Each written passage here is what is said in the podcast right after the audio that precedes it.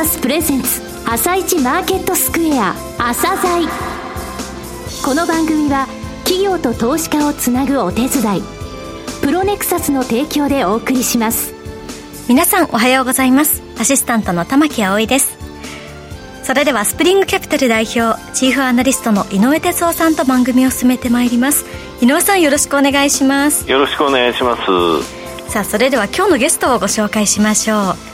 今日ご紹介する企業は証券コード7318セレンディップホールディングスです。はい、えー、セレンディップホールディングスさんですね。はい、去年6月に上場されたんですが、はい、えー、輸送用機器の企業さんなんですが、実は事業投資会社なんですね。ものづくり企業に特化した、えー。なぜこういうことをやろうと思ったのか、そういった部分についてもお聞きください。はい。それでは、朝鮮今日の一社です。朝鮮今日の一社。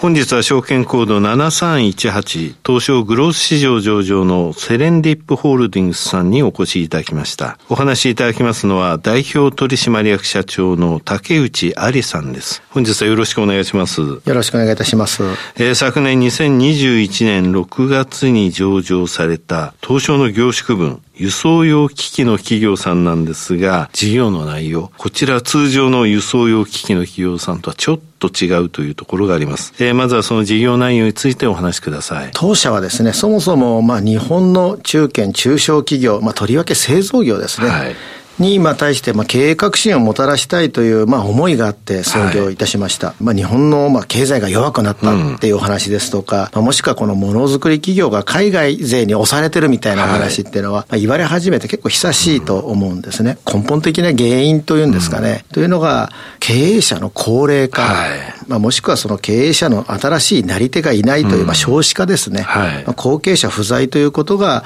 まあ、一番大きく影響しております。はい、まあ、そうした企業ですですね、私どもが、まあ、ある意味事業承継、まあ、M&A をさせていただいて、ねうん、まあ、引き継いで、その会社に対して経営革新をもたらしていきたいというふうに思っております。あのミッションのこの100年企業の創造っていうのは、M&A 事業投資会社として働きかけることによって、その会社がこれから第二の成長、そして100年続くぞ。そういう企業を作りのお手伝いをしたい。そういうことだ。そうですね、ね、今までコンサルティングですとか、はい、そうしたことをさせていただいてるんですけど、なかなかそれが実行に移らないということもあって、はい、まあそれだったら私どもがリスクも含めて、まあもしくは成長に対してのコミットメントも含めて一緒にやっていこうじゃないかということで、まあ、100%株式を買い受けさせていただいて、はい、えー、実際その経営改革に乗り出しているというところですね、うん経営者についてはどうなんでしょう？まあ私どもで育ててる経営者、うん、まあもしくはヘッドハンティングをしてくる方たちという形で、まあ、一つ経営チームを作っていくわけですね。まあ、一人の、まあ、スーパー経営者が一人入って大活躍するみたいな話よりも、どちらかというと複数人、まあ、経営者を育てて中に入れて、まあ、それが社長であったり、まあ、もしくは経理財務のトップであったり、技術生産のトップであったり、まあ、そうした方たちを中に送り込んで、まあ、それぞれの現場で改革を行っていくというのが私ど。ものこのプロ経営者のモデルでございます。投資を行う際の魔尺って言いますか、企業の基準みたいなものってあります、はい国際競争力が高いということ、うん、まあ、そのインダストリーというんですかね、はい、セクター全体的にこの国際競争力が高いセクターであるということ、うん、そしてサプライチェーンが強固であるっていうんですかね。なるほどね。あとはニッチトップ企業っていうんですかね、うん、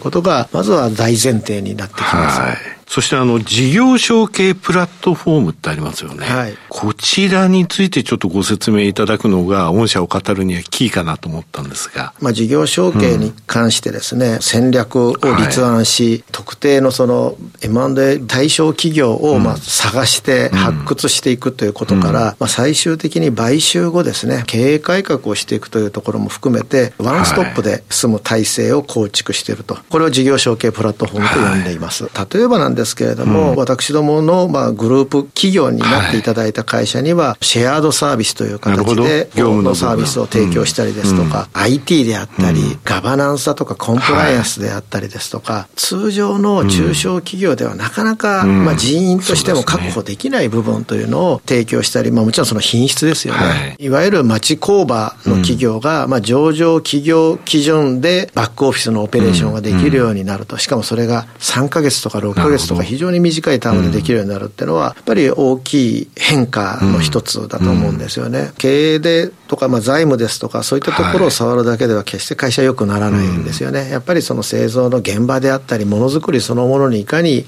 まあ、ある意味メスを入れていくか、それは、まあ、もともと持ってるその企業のポテンシャルが100%引き出せるようになるというのが一つ大きな違いだと思ってます。御社のあのセグメント3つありますよね。インベストメント事業、プロフェッショナルソリューション事業、ものづくり事業。最後のこのものづくり事業っていうのは？これがですね、今私どものグループに、グループインしていただいた会社というのが、はい、まあ製造業でいうと3社ございます。うん、大きく分けて2つの事業体に分かれるんですけど、1つはいわゆる自動車の部品業ですね、はい、サプライヤー事業ということで、うん、まあこれが私どもが、えー、輸送機器のセクターに入れられている一番の原因でなんですけれども、とあともう一つがこの FA 事業といいまして、いわゆるファクトリーオートメーション、うん、製造業の自動化の製造装置を作っている会社がございます。はい、こうした企業がこのものづくり事業というセグメントの中に入っていて、次なる成長を目指しているというところでしょう。なんで私どもがそもそもこの自動車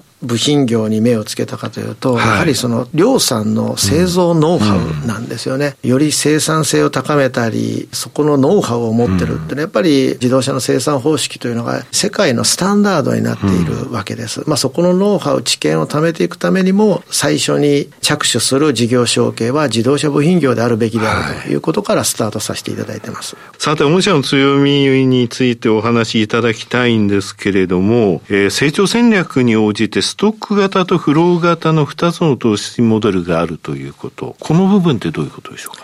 いわゆるその経営権、まあそのマジョリティをまあ取得しますと。うん、で、まあ完全子会社化して、そのまあ事業を通じて、まあ投資した資金を回収を図るという、はい、このモデルをストック型の投資モデルというふうに呼んでおりまして、まあ当然長期保有というのが前提となったあの一つの投資モデルになってます。はい。で、一方で、いわゆるフロー型と言われるものというのは、どちらかというと、経営権をまあ取得するということが、まあ一部のまあ株式ですね、マイノリティで出資をして、まあ最終的には売却を前提とした投資、まあどうでしょう、3年から10年ぐらいですかね、うん、のタームで投資をし、売却をし、資金を回収していくと、うん、この2つの二軸で投資を行っていくというのが、私どもの投資の特徴でございます。これあの、ストック型にするか、フロー型にするか、初めの段階での線引きみたいな基準ってあるんですか？一番大きいのはやっぱり売上高の基準ですね、うん、やっぱり私どもがグループインしていただく、いわゆるストック型の投資というのは、売上高でいうと50億以上ぐらいの、まあ、売上事業規模の会社です、はい、やっぱりその次なる成長を目指せる企業の土台があるかどうかというのは一つ大きいところですね。まあ、それ以下が、まあ、いわゆるこのフロー型のモデルになる。はい。のがまあ目安というふうになってます、うん、これペースでいうとこのストック型フロー型って年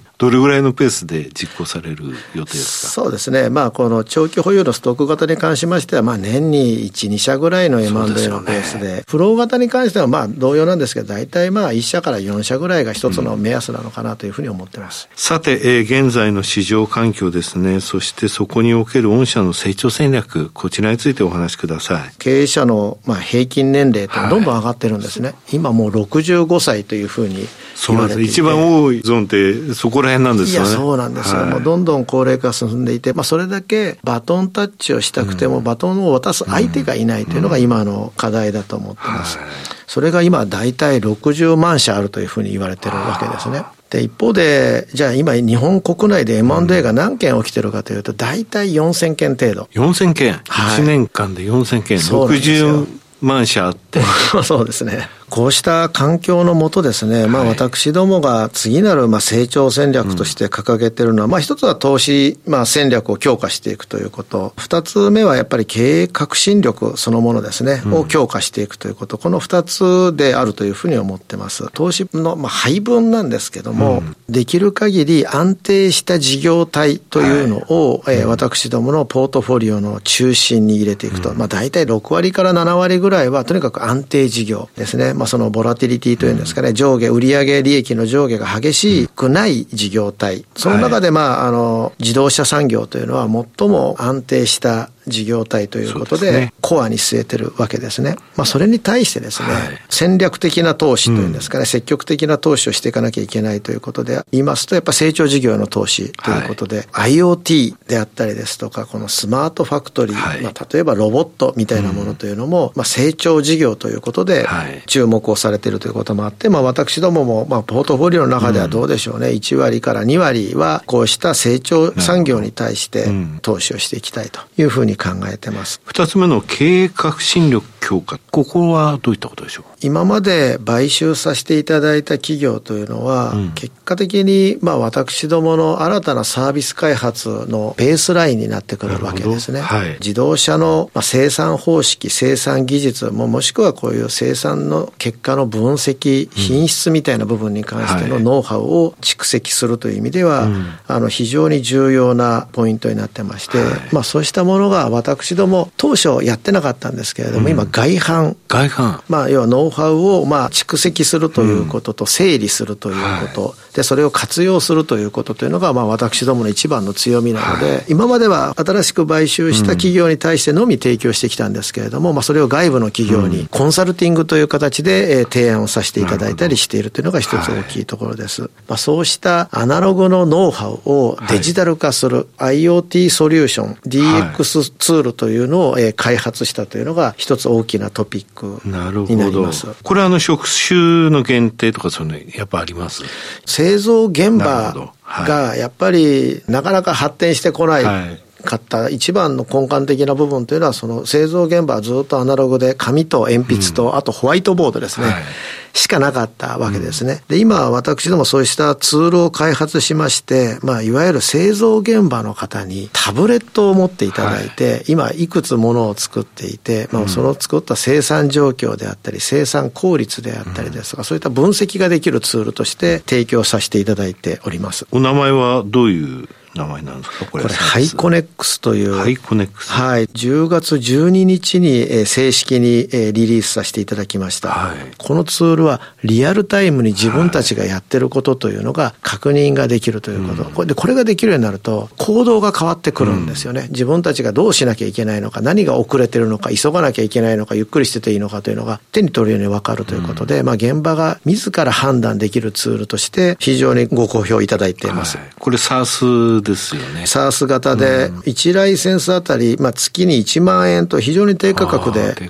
はい、すぐにスタートさせていただけるツールとして、いくつかのお客様に使い始めていただいてます。これ、初年度の目標みたいなあります？そうですね、まあ、1年間で最低1000ユーザーぐらいは、まず獲得させていただいて、まあ、とにかくお使いいただいて、効果を実感していただきたいというふうに思ってます。えー、最後になりましたが、リスナーに向けて一言お願いします。セレンディップというのは、まあ、日本の基幹産業である製造業を、まあ、支えていく会社であり続けたいというふうに思ってます。世の中でやっぱり結構悲観論が非常に多くなってるっていうのが今の現状なんですけれども、うん、まあ私はそうは思ってなくて、日本にはまだまだ世界でまあ通用するまあ企業というのが多くあると思ってますし、まあそうした企業の歴史を紡いでいく中でですね、うん、経営のバトンタッチがうまくいかないことによって、経営状況が悪くなっていくっていうのは非常に悲しい現実があるので、まあ、私どもはそういうのを一社でも、まあ、サポートしていきたいというふうに思ってますし、まあ、ラジオのリスナーの皆さんにも、まあ、少しでもこう、興味を持っていただきたいというふうに思っております。竹内さん、本日はどうもありがとうございました。ありがとうございました。今日の一社、セレンディップホールディングスをご紹介しました。